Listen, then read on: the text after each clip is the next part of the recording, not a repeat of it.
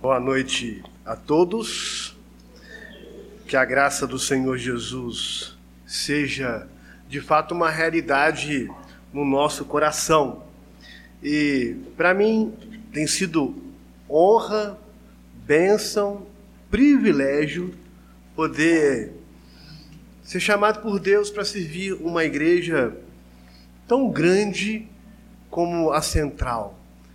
E eu estou dizendo aqui não apenas do do prédio e, e do campo, pessoas que eu tenho convivido, é de um amor muito grande para comigo e eu tenho assim ficado até constrangido com tanto carinho que tenho recebido aqui por essa igreja amada. Aqui no São, Lu... perdão, em Pinheiral não está sendo diferente. Em São Luís também temos ali o presbítero Edequias representando. Não é diferente. Essa igreja tem sido para mim uma bênção. E agora eu recebo a honra do Senhor de, no momento onde temos o privilégio de consagrar esse templo para a glória de Deus, exatamente trazer um texto da palavra de Deus para meditar nesse momento muito precioso para a igreja.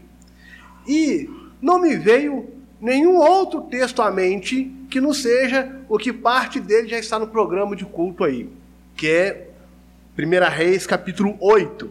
Abramos lá nossa Bíblia. Primeira Reis, ou primeiro livro de Reis, que é o mais correto. Primeiro livro de Reis, capítulo 8. É exatamente é, a oração e o de Salomão ali no contexto de consagração do templo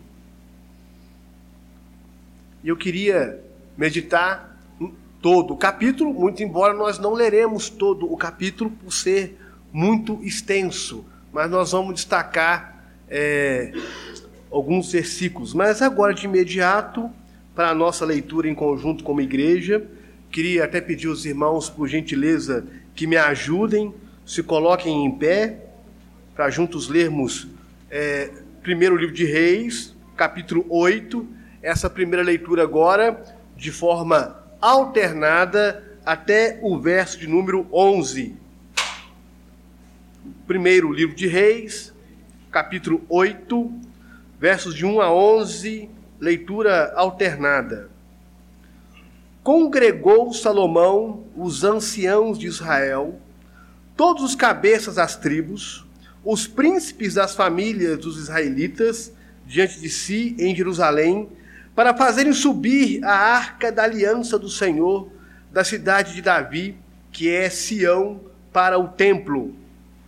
Todos os homens de Israel congregaram junto ao Salomão na ocasião da festa, no mês de Benjamim, que é o sétimo. Vieram todos os anciãos de Israel e os sacerdotes tomaram a arca do Senhor e a levaram para cima a tenda da congregação e também os utensílios sagrados que nela havia. Os sacerdotes e levitas é os fizeram subir. Ora, ó, perdão, o rei Salomão e toda a congregação de Israel que se reunira a ele estavam todos diante da arca sacrificando ovelhas e bois que, de tão numerosos, não se podiam contar. Puseram os sacerdotes a arca da aliança do Senhor no seu lugar, no santuário mais interior do templo, no santo dos santos, debaixo das asas dos querubins.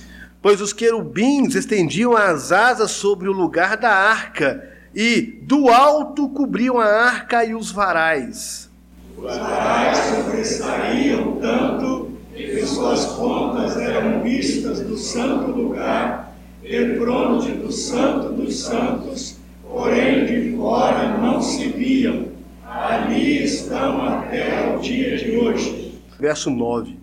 Nada havia na arca, senão as duas tábuas de pedra que Moisés ali pusera junto a Horebe, quando o Senhor fez aliança com os filhos de Israel ao saírem da terra do Egito. Os sacerdotes do uma nuvem encheu a casa do Senhor. Vamos juntos? De tal sorte que os sacerdotes não puderam permanecer ali para ministrar por causa da nuvem, porque a glória do Senhor enchera a casa do Senhor. Bendito Deus, nós estamos diante de Ti para juntos aprendermos um pouco mais da Tua santa palavra. Tenha misericórdia de nós, Senhor. Nós somos todos aqui carentes do Teu Santo Espírito. De fato, Pai bendito, ilumina nosso entendimento e nosso coração para sairmos daqui mais edificados em Cristo Jesus. Nos abençoe, é o que oramos, no nome de Jesus. Amém. Amém. Pode sentar, meus queridos. Queridos irmãos, em dezembro de 1862, dentro do Congresso dos Estados Unidos, Abraham Lincoln, ele disse o seguinte: "Concidadãos, nós não podemos escapar da história". Essa foi a frase que foi um eco no Congresso naquele, naquele ano. E o contexto histórico da América do Norte naquele período era a Guerra Civil Americana, que trouxe muitos males para ah, os Estados Unidos, inclusive isso repercute até hoje na história americana. E, de fato, foi um momento histórico onde os Estados Unidos não pôde, de fato, fugir desse momento. E quando nós olhamos aqui para a Escritura, neste ponto, o rei Salomão poderia ter dito também as mesmas palavras de Abraham Lincoln, pois Israel também foi cunhado, foi formado em contexto de guerra. Desde que Israel saiu lá do Egito, que foi peregrino no deserto, ele também foi cunhado, foi formado em contexto de guerra. Mas agora, nesse momento aqui da nossa leitura, a história é outra. O povo de Israel agora vive um momento de paz. Salomão, filho do rei Davi, este Davi que havia marcado a história e levado a nação de Israel a um nível inigualável aos povos daqueles dias, trouxe tanto paz para a nação de Israel, como também grandes provisões para um feito principal e um esforço principal no governo de, de seu filho Salomão, que seria, obviamente, a construção do templo. Salomão gastou esforços para a construção daquele templo. E hoje, pensando aqui nesse momento onde já está construído e estamos aqui reunidos para consagrar esse momento precioso desse templo, também podemos repetir as mesmas a mesma fala de Abraham Lincoln, ou seja, nós também não podemos fugir da história. Principalmente no contexto em que vivemos no Brasil, um Brasil hoje é, marcado pela corrupção, pela instabilidade política, pela baixa moralidade que nós vivemos e agora nesse medo que o mundo vive, né, na pandemia dessa doença, nós também podemos dizer que nós somos marcados pela história e não podemos fugir da história. Contudo, assim como Salomão e o povo naquele período, hoje nós estamos aqui com um propósito: consagrar este templo, apesar da história, para a glória de Deus. Não há nada mais importante do que isso. Nós não podemos escapar da história, não podemos escapar deste momento terrível que nós vivemos. Por outro lado, a história não pode escapar do Deus da história, do dono da história. E por Deus ser o dono da história, nós estamos aqui num dia histórico para celebrar um momento precioso como foi nos dias de Salomão. Ou seja, consagrar esse lugar para a glória de Deus. Porque esse texto aqui, e boa parte do nosso culto nós vamos voltar para esse texto, ele fala exatamente disso. Que a consagração de um templo tem um propósito: é a glória de Deus. Não existe outro objetivo maior que não seja estarmos aqui para glorificar a Deus por, essa, por esse momento de reinauguração desse novo templo. Por isso, a consagração de um templo tem como finalidade, como objetivo, a glória de Deus. E esse texto aqui destaca muitas coisas para nós, mas eu quero separar três coisas apenas, três finalidades de um templo. Um templo como esse, ele tem uma finalidade essencial. E esse primeiro período que separei dos versos de 1 a 11, é muito evidente aí que a finalidade do templo é ser casa do Senhor, centrado na palavra. Presta atenção nisso. Esse templo aqui, o objetivo dele, como foi também nos dias de Salomão, é ser um templo para ser casa do Senhor, centrado na palavra. O texto mostra para nós aqui que o rei Salomão, olha aí, reuniu, ajuntou, ou na linguagem aí dos versos de 1 a 5, congregou todo o povo. Olha aí, verso 1, Salomão congregou todas as famílias. Verso 2, congregou todos os homens. Verso 3 e 4, congregou todos os líderes, bem como também trouxe lá os utensílios sagrados. Enfim, verso 5, congregou todo o povo de Deus. E olha um detalhe aí: diante da arca, sacrificando ovelhas e bois. Salomão congregou o povo de Israel com um propósito santo, meus irmãos: adorar o Deus da aliança, adorar o Deus do pacto.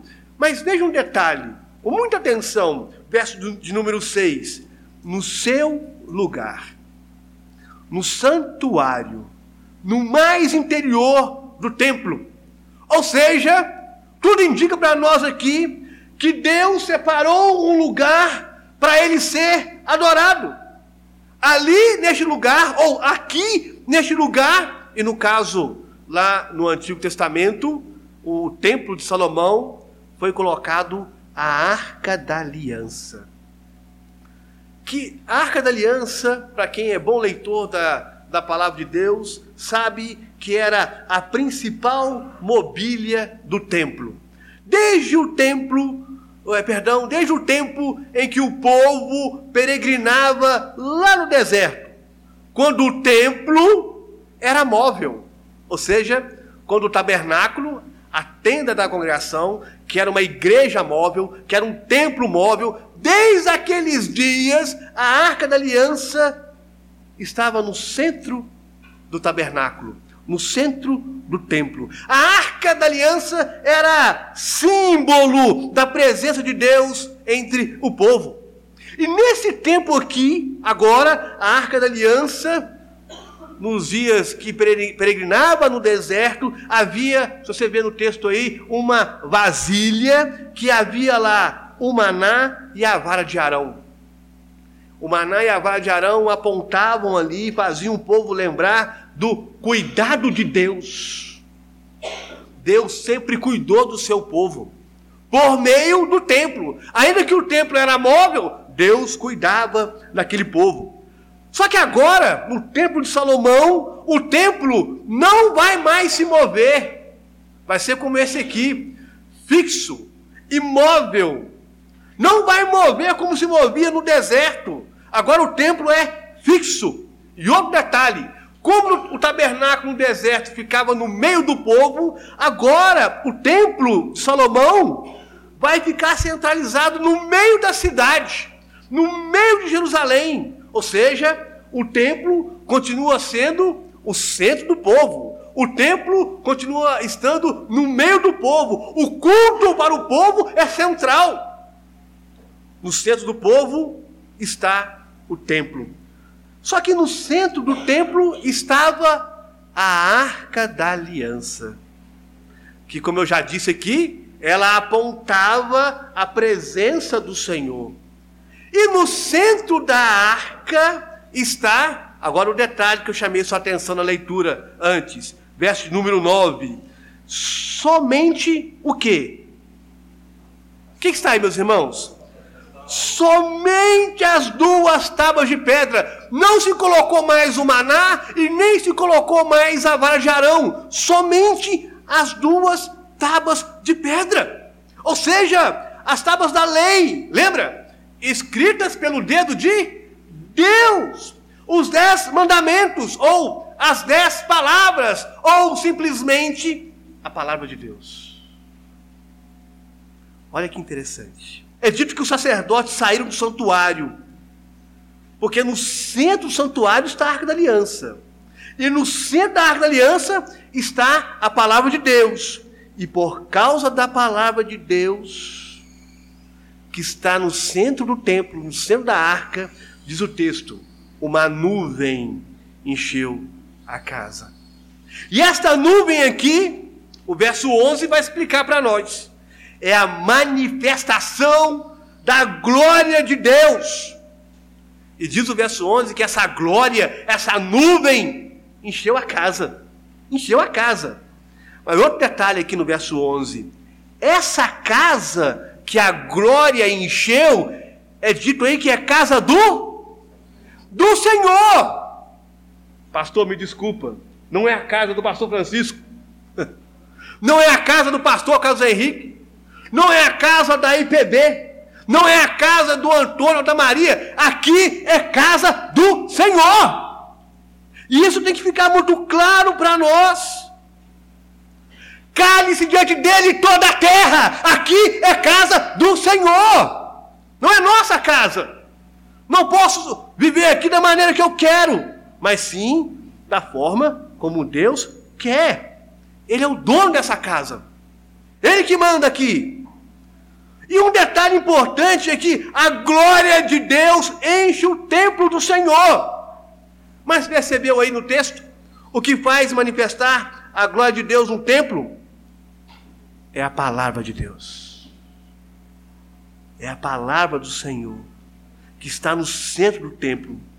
E por isso que nós não podemos aqui pregar ideologias, filosofias, somente a palavra.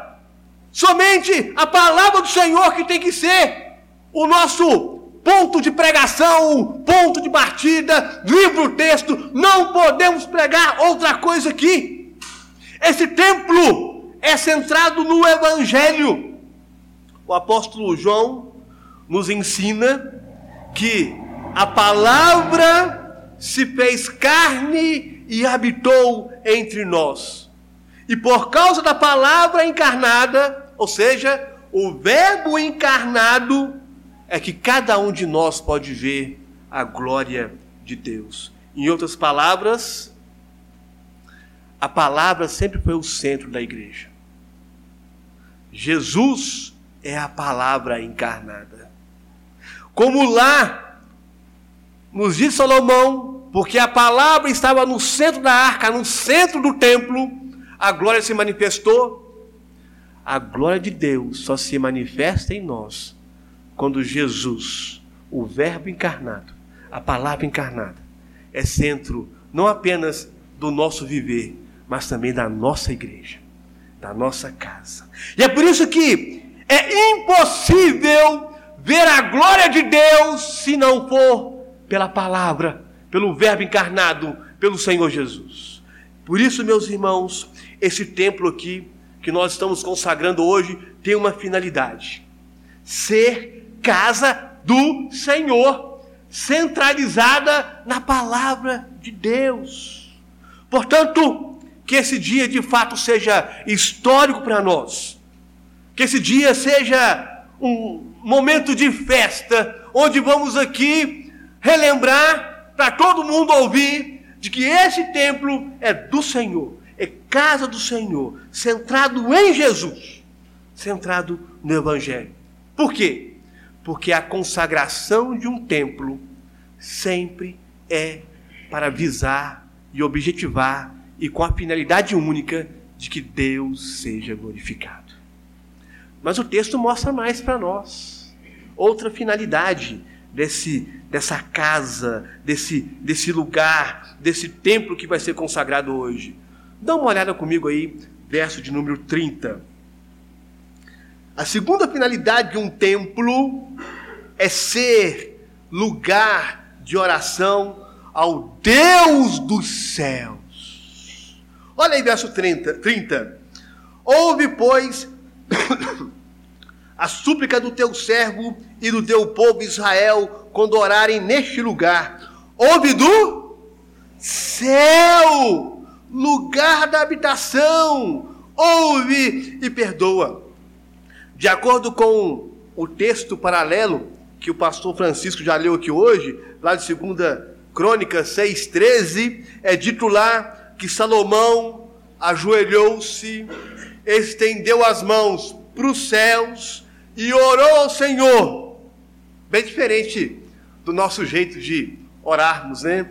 Na nossa cultura, como é, como é que é a nossa prática? A nossa prática é juntar as mãos, né, assim, fechar os olhos, baixar a cabeça, nos encurvarmos, tudo isso em e humilhação ao Senhor, né? em momento de contrição, porque nós somos pobres, cegos e nu, miseráveis, e Deus todo cheio de glória, e temos essa é a nossa postura de orar ao Senhor e nos achegarmos diante de Deus. Mas naqueles dias o oriental não orava assim, e Salomão, como um bom oriental, ele erguia as mãos para os céus, erguia com as mãos abertas para mostrar que não tenho nada aqui para dar para Deus. Eu sou pobre. Tenho nada para dar para o Senhor. Mas ele ora mostrando as mãos, lembrando que é pobre. Ele ergue as mãos exatamente não para essa casa, mas para os céus. Porque ele entende que o céu é a habitação do Deus eterno. Ele tem essa consciência de que o templo é casa do Senhor. E por ele e por ser casa do Senhor, porque Deus é o dono dessa casa. Mas Deus habita nos céus. Deus reina, governa ou dos céus acima de tudo, apontando que nada se compara ao nosso Deus. E por isso que no templo Salomão ora, olha aí, verso 23. Ó oh, Senhor, Deus do céu, não há Deus como tu, em cima dos céus e nem embaixo na terra. Perceba que ele ora e louva ao mesmo tempo, mostrando que Deus aqui é incomparável. Não existe nada parecido com Deus. Olha a expressão aí, céu e terra. Aqui é a linguagem bíblica para dizer que toda a criação, todo o cosmo, não existe nada que se compara ao nosso Deus. Nada. É neste ponto em que na oração Salomão, agora verso 27, ele exalta a grandeza de Deus e faz um contraste com a nossa insignificância. Principalmente, olha um detalhe aí, quanto ao trabalho da construção do templo. Como é possível o Deus Todo-Poderoso, que os céus dos céus não podem conter, será que Ele vai habitar aqui nessa casa? Ele mostra o como que nós somos pequenos o que se conclui aqui é que o Deus Todo-Poderoso, ao olhar para essa casa e ouvir a oração de cada um que ora nessa casa, Deus está fazendo um ato de graça. Ele não precisa de nenhum de nós. Ele não precisa da nossa glória, da nossa oração. Mas quando oramos, Ele é gracioso. E Ele quer ouvir nossa oração. O tema central da oração de Salomão se encontra aí nos versos 28 a 30. Principalmente quando ele pede no verso 28: Atenta, pois, para a oração de teu servo e para a sua súplica. É claro, quem suplica sou eu, eu dependo de Deus. E aqui é o lugar próprio. E o texto diz que o Senhor manteria os seus olhos e ouvidos abertos para todo aquele que orar ao Senhor. Versos 33 e 34. Para todo aquele que orar pedindo perdão ao Senhor. Versos 37 a 50. Para toda nação, caso ela quebrasse a aliança do Senhor e recebesse maldição, não de Satanás, mas do próprio Senhor, quando o povo quebrava a aliança. E isso está lá em Deuteronômio 29 e 28 e 29 quando Deus pronuncia bênção e maldição na, no, no povo do pacto, no povo da aliança. Mas em Deuteronômio 30, Deus promete perdão. É por isso que em 2 Crônica 7,14 é dito que se meu povo, como é que é? Se humilhar.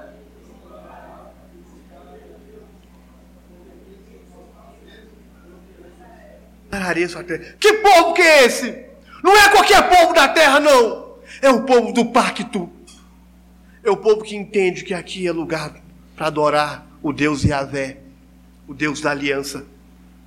Todo aquele que ora, se humilha e confessa seus pecados e busca o Senhor no templo, na casa do Senhor, Deus ouve.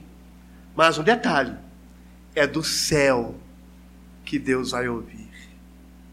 É do céu que Deus ouve as orações. E Ele ouve cada oração do seu povo. Orações, versos 31 e 32, que pedem por justiça.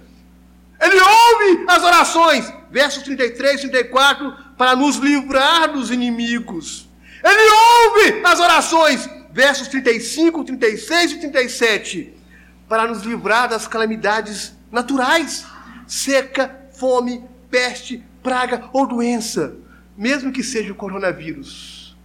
Ele que ouve nossas orações. Portanto, a finalidade de um templo é ser lugar de oração ao Deus dos céus. Não podemos esquecer de um detalhe: nosso Deus está nos céus. Nosso Senhor Jesus Cristo está de maneira física à destra de Deus. Mas aqui da terra, o Espírito Santo nos ajuda em oração. Nós não sabemos orar, portanto, o Espírito Santo, que é Deus, ora por nós com gemidos inexprimíveis. Porque aqui é um lugar que é consagrado para a glória de Deus. Esse templo é centrado na palavra. Esse templo é lugar de oração. Este Deus do céu nos ouve, principalmente quando conduzimos nossos corações e nossas orações pelo nome de Jesus. Não é assim que nós oramos? Senhor, se comigo, perdoa meu pecado em nome de. Porque Ele não aceita oração que não seja por meio do Filho. Ele não aceita adoração e não aceita louvor e não aceita oração nenhuma se não for por meio de Jesus. Porque Ele é o Filho perfeito que está à destra do Pai intercedendo por nós. E este lugar é lugar para nos aproximarmos de Jesus, clamar pelo Espírito Santo que continue intercedendo por nós e pedir ao Pai: Pai, tem misericórdia de nós. Esse lugar é lugar de oração. E por isso consagramos essa reinauguração para que possamos continuar vindo aqui orar ao Deus do céu.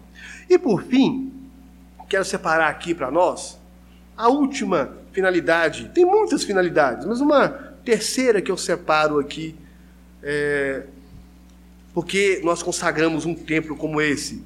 Agora, aí, finalzinho do capítulo, verso 62 até o verso 66, nos mostra para nós que a finalidade de consagrar um templo sempre vai ser porque esse lugar também é um lugar de comunhão diante do Senhor. lugar de comunhão diante do Senhor.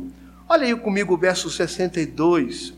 E o rei e todo Israel com ele ofereceram sacrifícios diante do Senhor. O texto deixa claro que o rei e todo o Israel, ou seja, todo o povo se reuniu, desde o extremo sul, olha aí, do reino até as suas fronteiras. Olha o verso 65. Era uma grande congregação. Olha o detalhe de novo aí. Perante o Senhor. Perante o Senhor. Essa expressão aí perante o Senhor, ela é muito comum lá no livro de Levítico, ou diante do Senhor. Isso é uma expressão de culto. Quando estamos na casa de Deus, meu querido irmão, você está perante o Senhor. Quando você ora aqui nesse lugar, oramos perante o Senhor. Isso é lugar de culto perante o Senhor, diante do Senhor. Isso é sinal de adoração, de cultuar nosso Deus. Quando você está aqui, você não está perante a Maria Joana, o Antônio. Não! Você está perante o Deus que fez os céus e a terra. Perante o Senhor. E o povo pecador, olha que interessante, vinham com corações alegres e cheios de fé porque o povo entendia que, por meio do sacrifício, eles sabiam que obteriam de Deus perdão. Perdão pelos seus pecados. É por isso que Salomão, alegre neste momento de festa, olha aí no verso 62, ofereceu mais de dois mil bois e 120 mil ovelhas no verso 66 é dito que todos estavam alegres de coração por causa de todo o bem que o Senhor fizera. É como hoje. Era um momento de festa, de alegria, é um momento de, de, se alegrar em Deus. Que coisa maravilhosa! Tivemos condições, Deus nos deu os recursos para inaugurar esse momento agora precioso. Eu não conhecia esse lugar, cada um aqui conhecia melhor do que eu, e sabe que, que bênção é ver o templo como está. Isso é momento de festa. Todavia, é também momento de comunhão. Comunhão. Mas olha um detalhe aqui. A comunhão ela estava refletida no culto. Culto é lugar de comunhão, mas também nos sacrifícios. Olha aí, eu não sei se os irmãos sabem, parte da carne dos sacrifícios, ela praticamente pertencia aos sacerdotes. Mas também podia também oferecer parte daquela carne as pessoas que estavam no culto, que, que iam participar daquele momento de festa. Então, matava-se os bois, matava os novilhos, mas a carne era um momento de banquete também. E juntos, em um grande banquete, numa grande festa, vai ter bolo hoje, pastor? Ah, eu vai ter bolo aqui hoje. Ou seja, é um momento de festa, de alegria. Juntos eles comiam parte da carne, parte dos sacrifícios.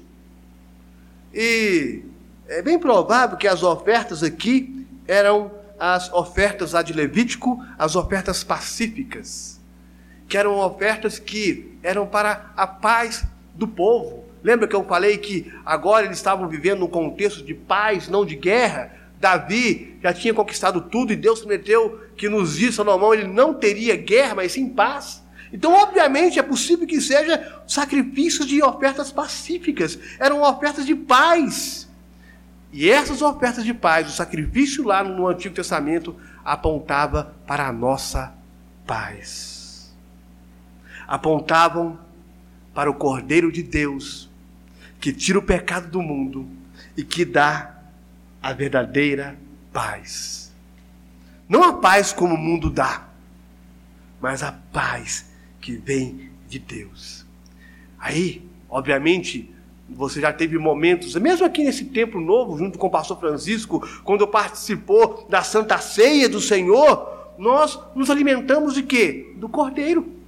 Não do cordeiro físico e os animais antigos, não, do próprio cordeiro de Deus que tira o pecado do mundo. Na ceia, nós participamos do próprio Cristo, nós alimentamos o próprio Jesus.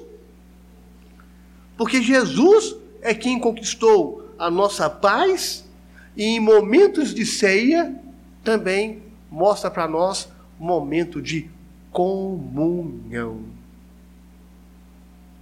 E é por isso que só é possível ter paz com Deus quando o verdadeiro sacrifício da paz acontece no seu coração.